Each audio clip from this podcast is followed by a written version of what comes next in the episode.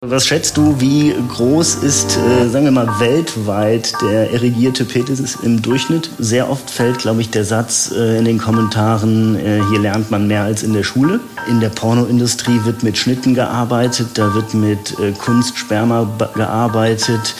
Ähm, da kann auch keiner 45 Minuten lang ständig durch. SWR1 Leute moderiere ich seit mehr als 30 Jahren. Mit anderen Worten, ich komme auf sehr viele Sendungen und habe halt auch eigentlich fast jede Frage schon mal gestellt. Ja, aber nur fast. Und genau deshalb gibt's auch diesen Podcast. Hier möchte ich dir noch Leute vorstellen, die für dich neu und überraschend sind. Und ich verrate dir nicht, wer kommt. Ich bin total gespannt. Wir werden sehen, was passiert. Und was jetzt kommt, heißt im Übrigen, erzähl mir was Neues. Wolfgang, du wurdest ja in den 60er, 70er Jahren sozialisiert. Ja. Einerseits irgendwie die Zeit der sexuellen Befreiung, andererseits ging es ja doch noch ein bisschen verklemmt auch zu. Wie wurdest du eigentlich damals in der Schule aufgeklärt? Ich, ich glaube gar nicht. Gar Aber, nicht? Ja, also diese Frage, die, die überrascht mich jetzt total. Ich glaube, ich habe also in der Schule mit großer Wahrscheinlichkeit überhaupt gar nicht zu Hause, möglicherweise, weiß ich aber auch nicht mehr wirklich, möglicherweise meine Mutter, ich bin mir aber relativ sicher, dass ich vorher schon Bescheid wusste, weil ich nämlich eine ältere Schwester habe. Und ihr habt dann Bravo gelesen oder wie? Bravo habe ich nie gelesen, fand ich irgendwie blöd und dämlich. Ähm, aber also irgendwie hat's ja dann funktioniert. Ja, und die Schwester hat die Informationen geteilt mit mir überhaupt gar nicht, aber ich habe ja Augen gehabt zu gucken und dann habe ich gesehen, was sie so veranstaltet und dann kamen ja auch irgendwelche Jungs, die dann vor der Tür standen und dann habe ich mir schon gedacht, dass der Weg ist, den die Menschheit halt geht. Ja, irgendwie. ja. Du hast deine Schlüsse draus gezogen. Ja, die waren nicht die verkehrten, glaube ich. Alles klar, das können wir gleich nochmal mit deinem heutigen ja. Gast besprechen. Äh, den bitte ich auch direkt mal rein und zwar herzlich willkommen Volker Wittkamp. Hallo. Hallo zusammen. Volker Wittkamp, geschaltet aus? Aus Köln. Aus Köln.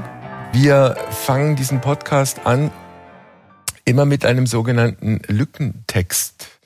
Der geht dann so, äh, Volker Wittkamp kennen heute viele als, jetzt bist du dran? Ähm, ich würde mal sagen, umtriebigsten Urologen Deutschlands. Das ist aber nicht alles, was ihn ausmacht. Er selbst sieht sich auch in der Rolle des untypischsten Urologen Deutschlands? Also das ist jetzt hochspannend. Also einmal der umtriebigste und einmal der untypischste. Fangen wir vielleicht mit dem umtriebigsten an. Genau, tatsächlich ist es ja so, unter einem Urologen stellen sich viele Leute einen äh, ja, Arzt äh, oder eine Ärztin vor, die niedergelassen ist, im Krankenhaus arbeitet oder sonst was. Das habe ich auch sehr äh, lange Zeit gemacht. Ähm, und äh, meinen Facharzt gemacht und dann noch weiter in der Praxis gearbeitet im Krankenhaus. Irgendwann habe ich aber dann doch so ein bisschen, sage ich mal, eher die untypischen Pfade ange, ähm, ja, angeschnitten und habe mich äh, mehr und mehr aus der Praxis ähm, entfernt. Äh, habe 2016 ein Buch geschrieben über die Urologie mit dem äh, Titel Fit im Schritt. Das war so ein bisschen die Zeit, ähm, ja. ja als äh, da mit Charme und so aufkam, erfolgreich war. Und äh, ich glaube, mittlerweile gibt es keinen Fachbereich, äh, wo kein Buch äh, darüber existiert, so ein bisschen ähm, humoristisch äh, locker geschrieben. Ja, und ja. Äh, das, damit fing das Ganze an, dass ich tatsächlich so ein bisschen diese typischen Pfade der Urologie verlassen habe. Du bist jetzt der Medienurologe und praktizierst gar nicht mehr als Arzt?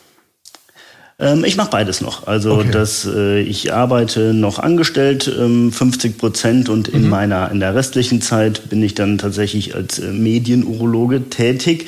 Ähm, irgendwann hat das Ganze dann aber doch so ein bisschen anderen äh, Schritt noch äh, genommen und ähm, zwar auch wieder so zufällig, dass ich äh, dann mehr in die Richtung Aufklärung gegangen bin. Ja, das heißt weg vom ähm, ich sag mal so, ähm, ja, äh, ich weiß nicht, ob äh, wir uns duzen oder siezen. Äh, ich habe jetzt einfach ähm, unhöflicherweise mit dem Du angefangen.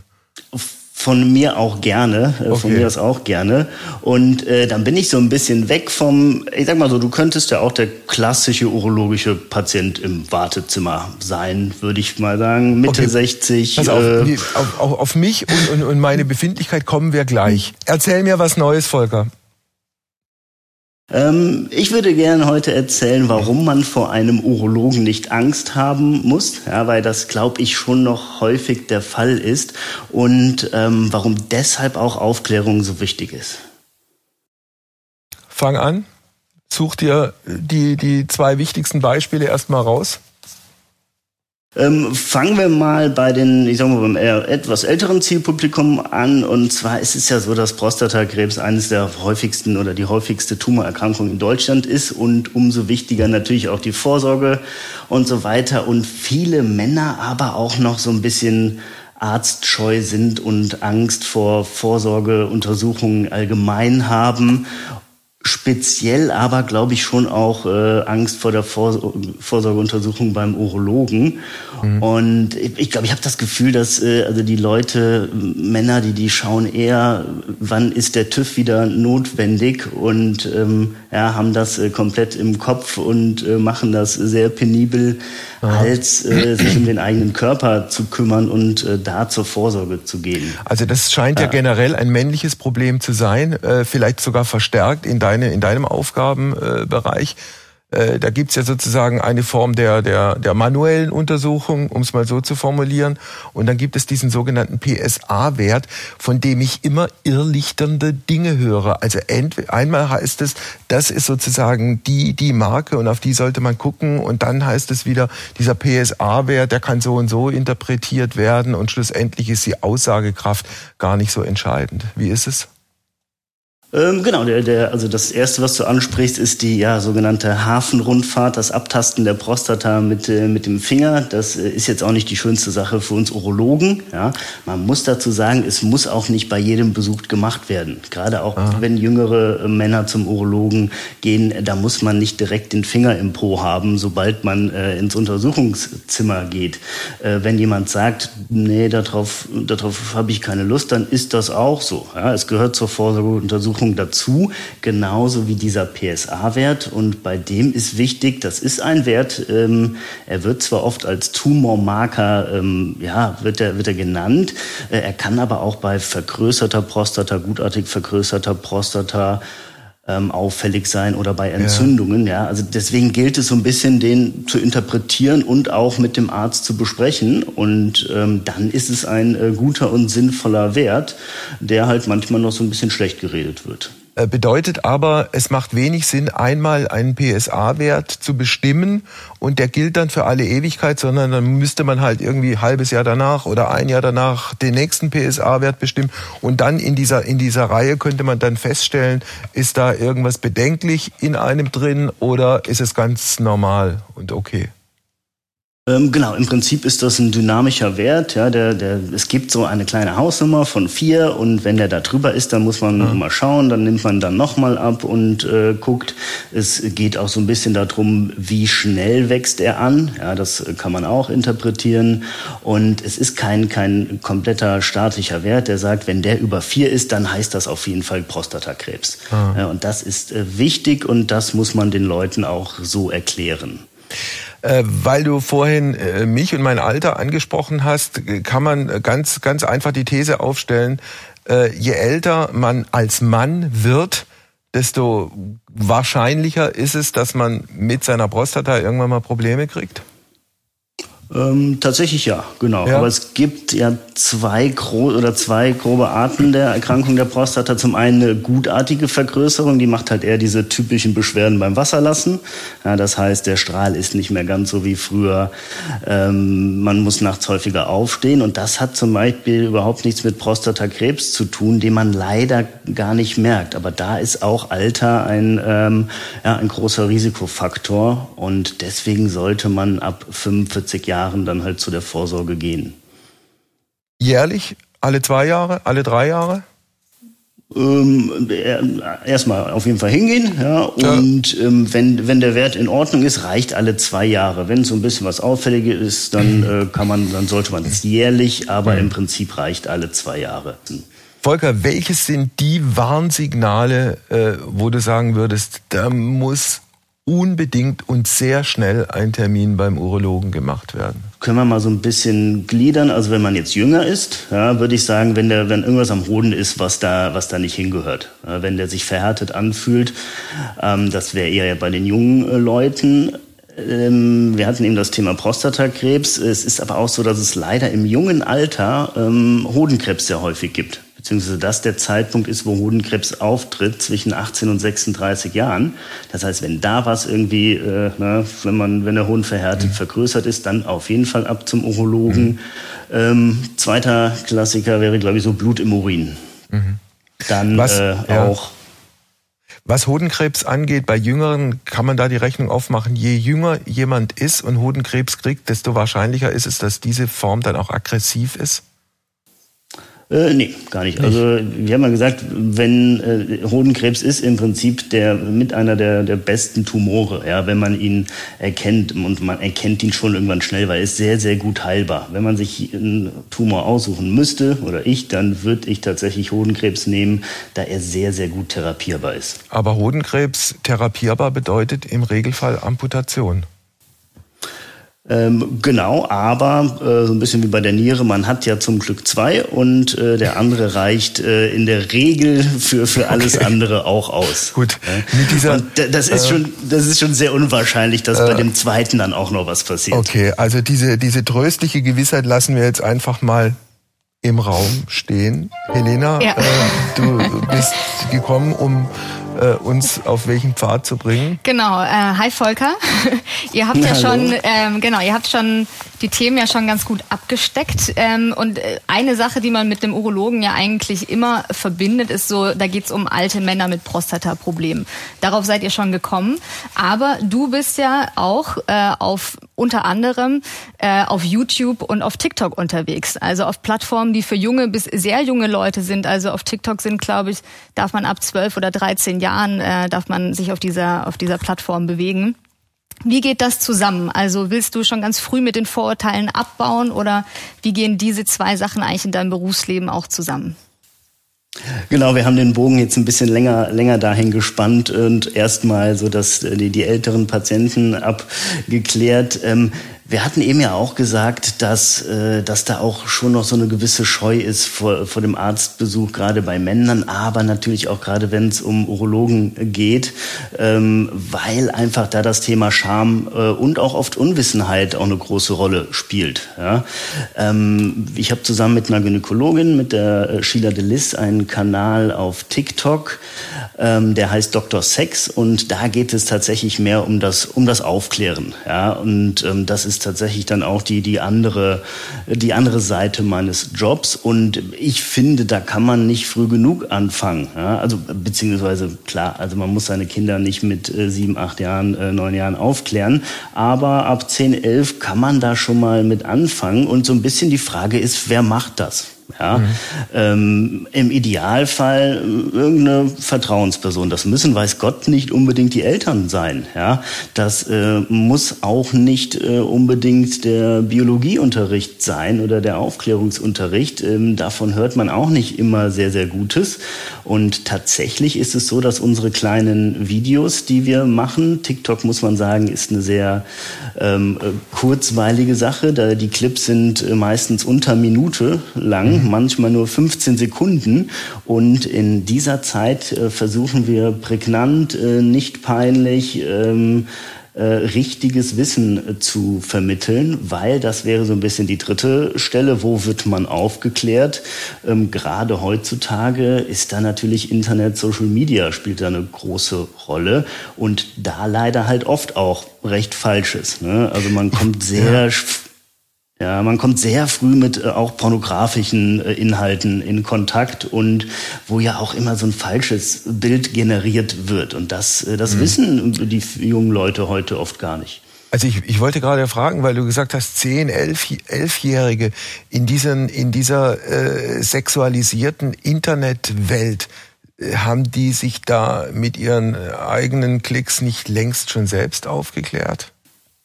Was ist da ähm, deine genau, Erfahrung? Ne? Also Äh, auf jeden Fall. Also da, da haben die meisten oder fast alle eigentlich ein Handy. Und es gibt schon noch, äh, und da ist dann oft werden da Bildchen verschickt und ähm, ja, tatsächlich erste pornografische Inhalte gesehen. Und dadurch entsteht dann zum Beispiel ein komplett falsches Bild, äh, wie groß muss ein Penis sein. Ja, damit mhm. ist meistens, äh, fängt es damit an, äh, aber natürlich auch bei Brüsten, äh, wie lang darf Sex dauern, ist es schlimm. Äh, tatsächlich wird auch sehr viel gefragt, wo man denkt, hm, ach krass, krass, das war mir tatsächlich irgendwie nicht, nicht klar, dass dass so Fragen noch offen sind. Und, und die äh, Fragen greift ihr euch äh, dann auch äh, für eure für eure Videos auf? Also wie, wie lang ist ein Penis? Gibt es da irgendwie eine Durchschnittsgröße? Gibt es die Variante zu kurz? Gibt es die Variante zu lang? Genau, also das wären jetzt so klassische Fragen. Ähm, was schätzt du, wie groß ist, äh, sagen wir mal, weltweit der erigierte Penis im Durchschnitt? Boah, 13 Zentimeter? Gar nicht so schlecht, ja. 13, ich glaube drei. In Deutschland ist es ein bisschen mehr, da sind es irgendwie 15 äh, Zentimeter. Ähm, und das ist meistens, kann man sehr gut vergleichen, äh, meistens äh, kürzer als das handelsübliche Smartphone, was die, was die Kinder ja. in der Tasche haben. Ja, und äh, viele Jungs denken, boah, das ist ja gar nicht so lang. Ich, ne, ich dachte immer 20 Zentimeter, 17 Zentimeter. Äh, Durchschnitt heißt natürlich auch, ne, plus nach oben geht auch, aber auch nach unten und das ist immer noch normal. Und das sind halt so Fragen, die die beschäftigen. Oder wie Aha. lange wächst er? Äh, ne? Wann ist er ausgewachsen? Wann bekomme ich Schamhaare? Äh, wann ist der erste Samenerguss? Ähm, das wären jetzt so klassische urologische Themen. Aber zum Beispiel auch sage ich, ja, warum soll man seinen Hoden unbedingt, äh, warum soll man seinen Hoden einmal im Monat abtasten? Ne? Um das ja. eben schon angesprochene, um halt äh, Krebs vorzusorgen. Wie sind die Reaktionen dann derer, die ihr da ansprecht auf eure Videos, Clips? Ähm, tatsächlich sehr gut, ja. Also viele, ähm, sehr oft fällt, glaube ich, der Satz äh, in den Kommentaren, äh, hier lernt man mehr als in der Schule.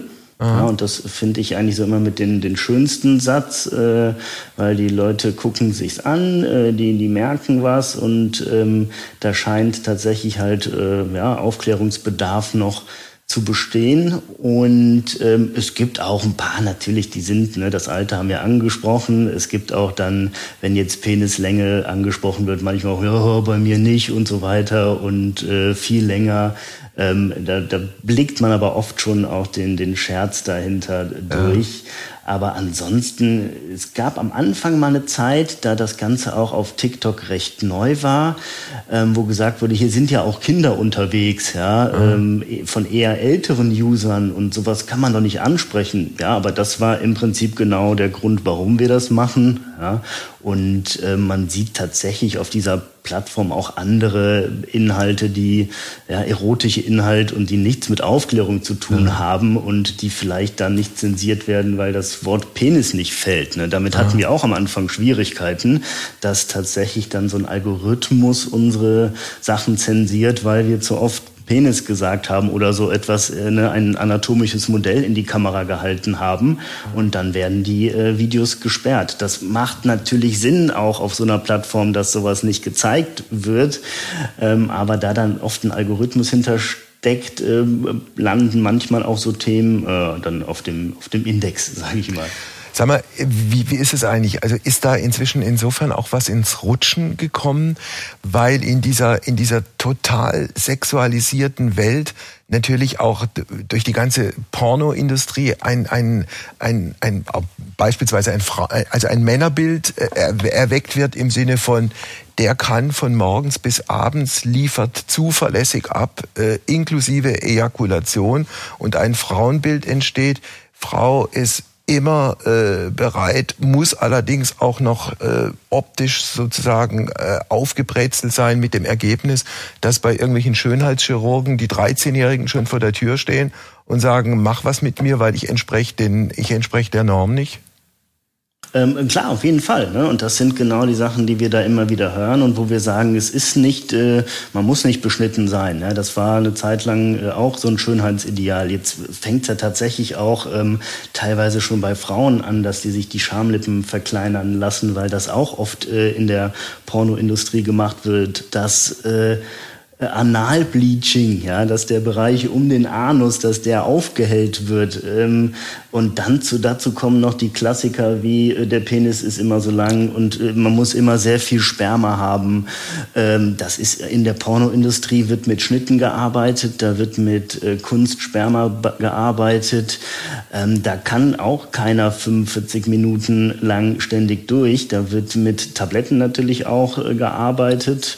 Ja, und ähm, bei den Frauen genauso. Das ist auch ein komplett falsches Rollen Rollenbild oder auch eine komplett falsche Vorstellung von, von Sex, von Erotik, von auch Vorspiel. Sowas passiert ja auch ähm, recht selten in Pornos. Man, wie du schon sagtest, man muss direkt, ich sag mal, feucht sein, man muss direkt bereit sein und gleichzeitig aber, das habe ich so ein bisschen, ähm, also durch diese generalisierte, überall erhältliche Erotik und Pornografie, ähm, Trotzdem sind die Leute, äh, die, die jungen Leute teilweise recht brüde.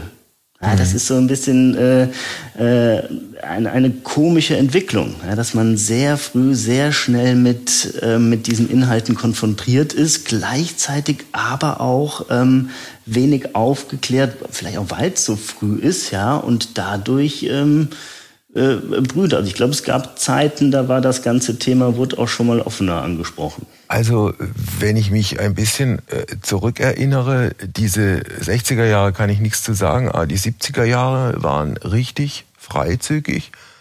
Äh, in, also so eine, so eine Zeit, wo du dich ausprobieren konntest, als Mann und im Übrigen als Frau. Also es gab auch Frauen, die gesagt haben, also Teil ihrer Emanzipation und Selbstverwirklichung ist es auch, One-Night-Stands zu haben. Ich glaube, dass das heute keine Rolle mehr spielt. Irgendwann in den 80er Jahren kam AIDS dazu und hat das Ganze nochmal auf eine andere Schiene gebracht.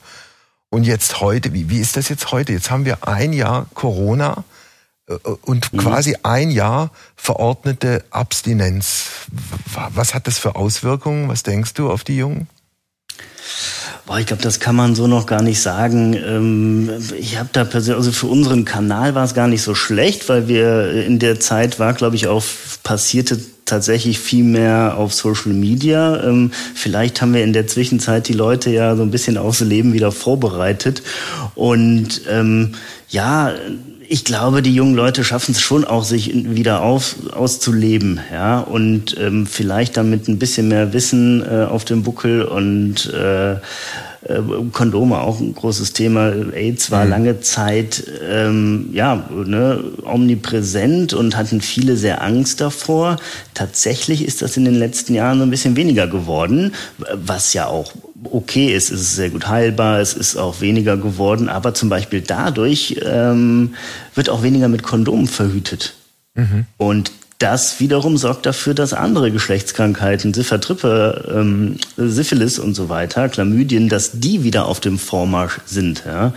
Und so Sachen sprechen wir natürlich auch an. Ähm, ja, Verhütungsmöglichkeiten, ähm, Geschlechtskrankheiten, was sind Anzeichen, dass äh, ja die, wenn die wieder auf die Welt losgelassen werden, jetzt äh, hoffentlich bald, dass die das auch richtig machen. Was ist der Unterschied zwischen Tripper und Syphilis? Es sind im Prinzip zwei äh, andere Erreger. Mhm. Auswirkungen ähnlich?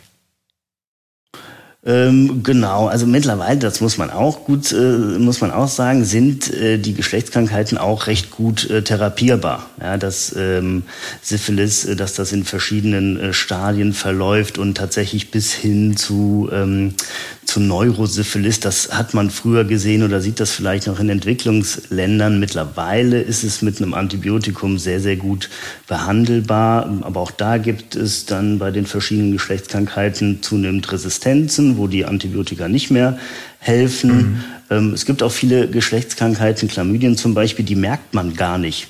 Ja, das heißt, ähm, die werden im Prinzip unbekannt, äh, unbemerkt weitergegeben und können aber zu Unfruchtbarkeit sorgen.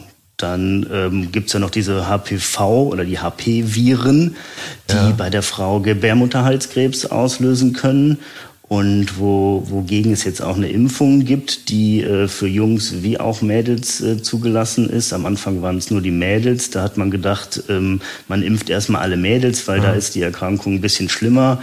Und damit hat man irgendwann so die Krankheit ausgerottet, haben sich aber nicht alle impfen lassen. Man hat dadurch auch zum Beispiel die Gruppe der Homosexuellen vergessen, so ein bisschen. Ja, ja.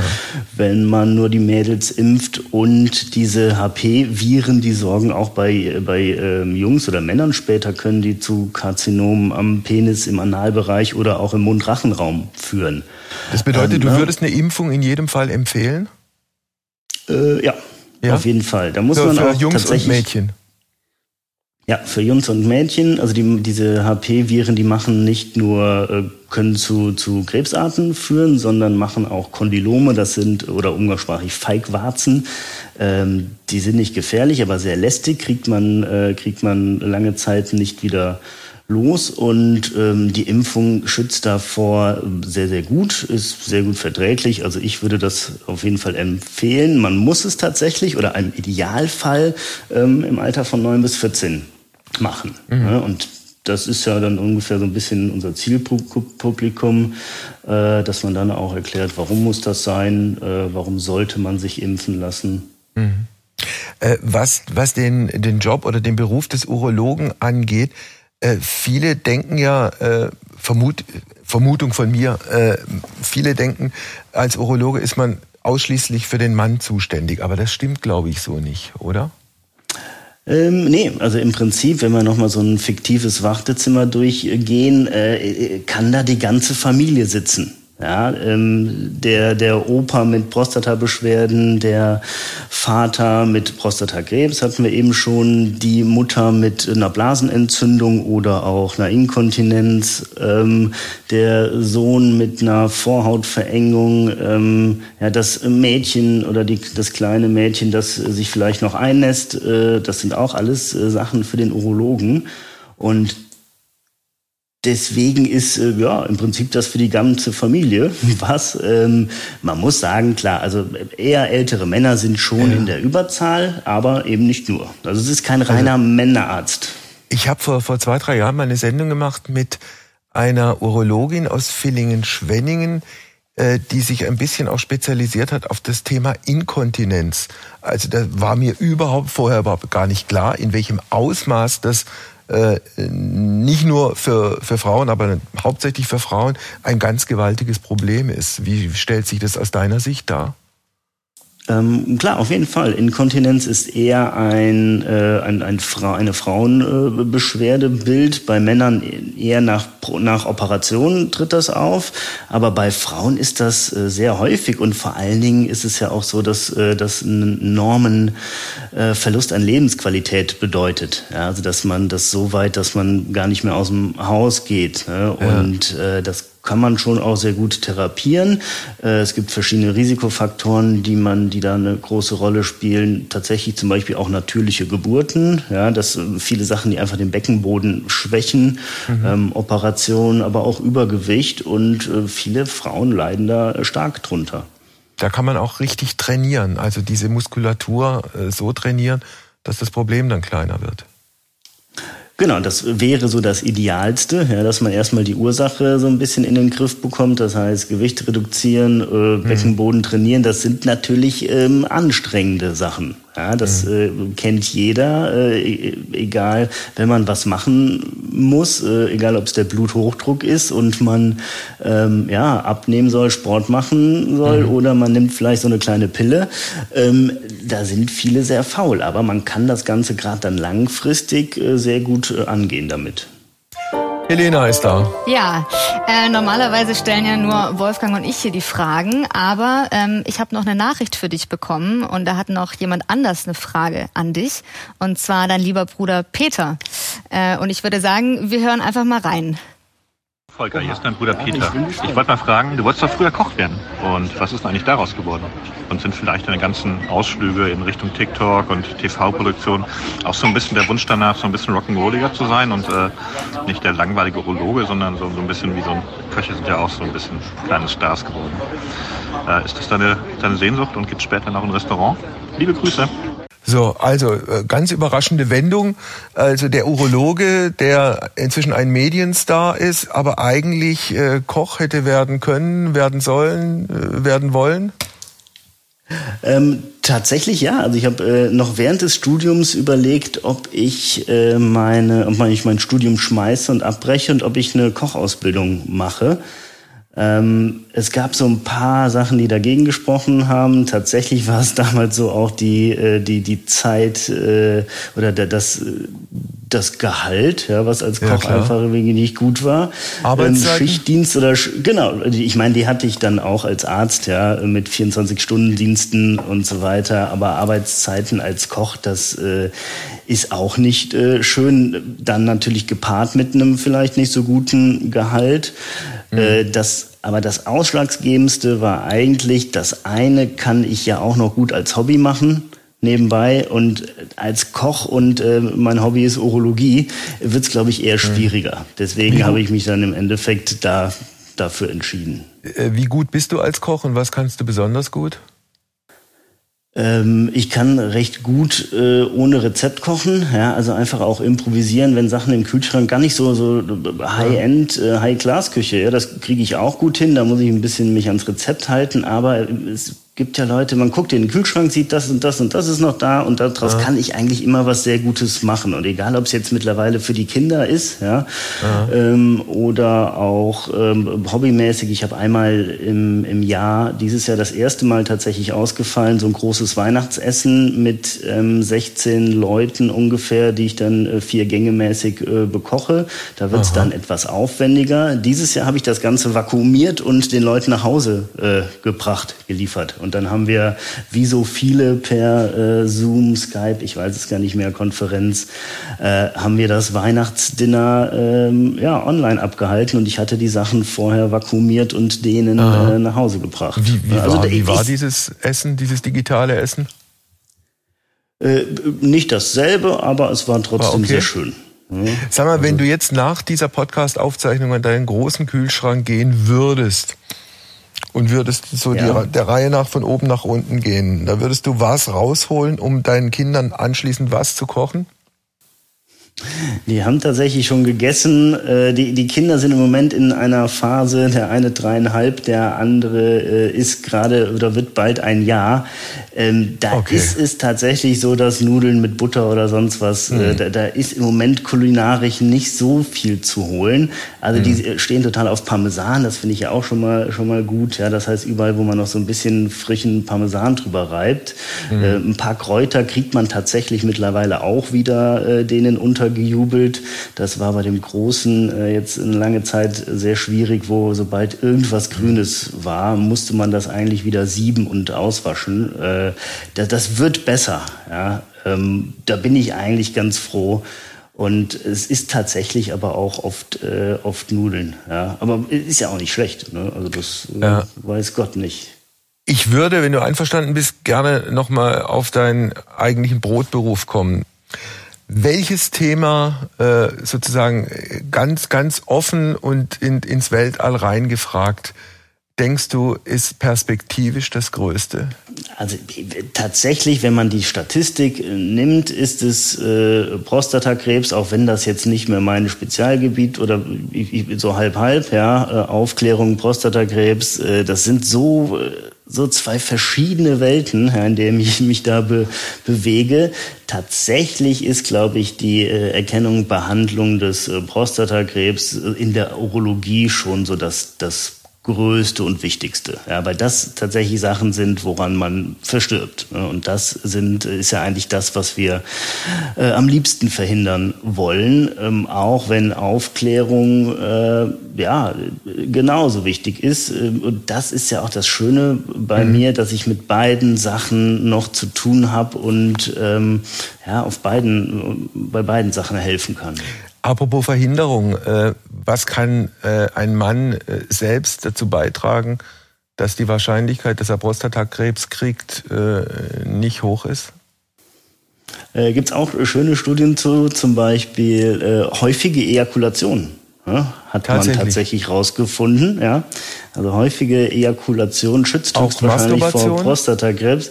Ähm, auch Masturbation, ja, Aha. hatte man auch lange überlegt, äh, ob das ganze Geschlechtsverkehr ist tatsächlich äh, wohl besser. Ja, Masturbation ja auch eh so ein äh, Thema, das auch äh, oder sehr großes Thema dann eher wieder bei der TikTok-Sache. Äh, ja, da äh, gibt's ja auch sehr viele Mythen und nach tausend Schuss und dann ist Schluss und davon wird man blind. Das macht Pickel. äh, ne? Also das, das, das glauben wirklich auch noch Leute. Ja? Das hat sich bis heute gehalten. Äh, ja, tatsächlich Wahnsinn. ja. Genau.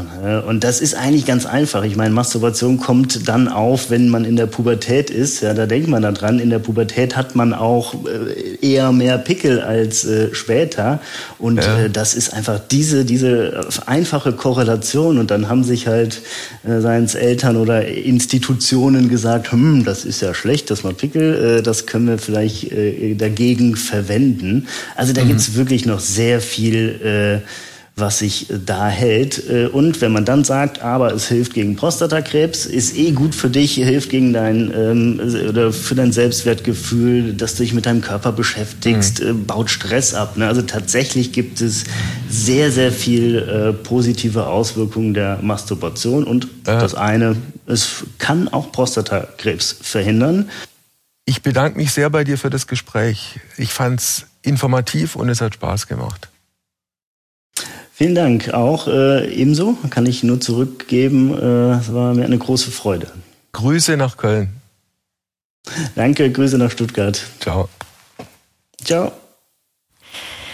So, Wolfgang, hast du dich irgendwas getraut, nicht zu fragen, äh, nicht getraut zu fragen? So? Äh, nee, würde mir jetzt nicht nichts einfallen. Wie war das Gespräch für Gut. dich? Ja? Ja, informativ, wie ich, wie ich ihm gerade gesagt habe, informativ, spannend. Er kann sehr gut erklären. Äh, er hat so eine, so eine freundlich beiläufige Art, auch Dinge anzusprechen und auf den Punkt zu bringen, die ja zum Teil auch ein bisschen noch schambesetzt sind oder für ja. den einen oder anderen ein Tabu darstellen. Nee, nee, ja. sehr gut. Ja, das ist auch auf der, ähm, das merkt man auch total auf der, ähm, auf TikTok und ja. auf, auf YouTube, dass die, die Kommentare dann teilweise schon so, so, das hat er gerade ja. nicht wirklich gesagt, aber ja. ähm, halt total gut, dass er es anspricht, ne? dass jemand äh, diese Scham davor auch, auch nimmt. Und für mich auf jeden Fall, was ich mitnehme, äh, Hafenrundfahrt hat für mich eine völlig neue Bedeutung bekommen. Äh, und du hast ein bisschen was über, über, das, über das Innenleben des Mannes erfahren, vermute ich mal. Ja. Ja, Tatsächlich. Schön. Gut. Dann, Sehr gut. Also bis zur nächsten Woche. Bis zur nächsten Ciao. Mal. Bis zur nächsten Woche. Ciao.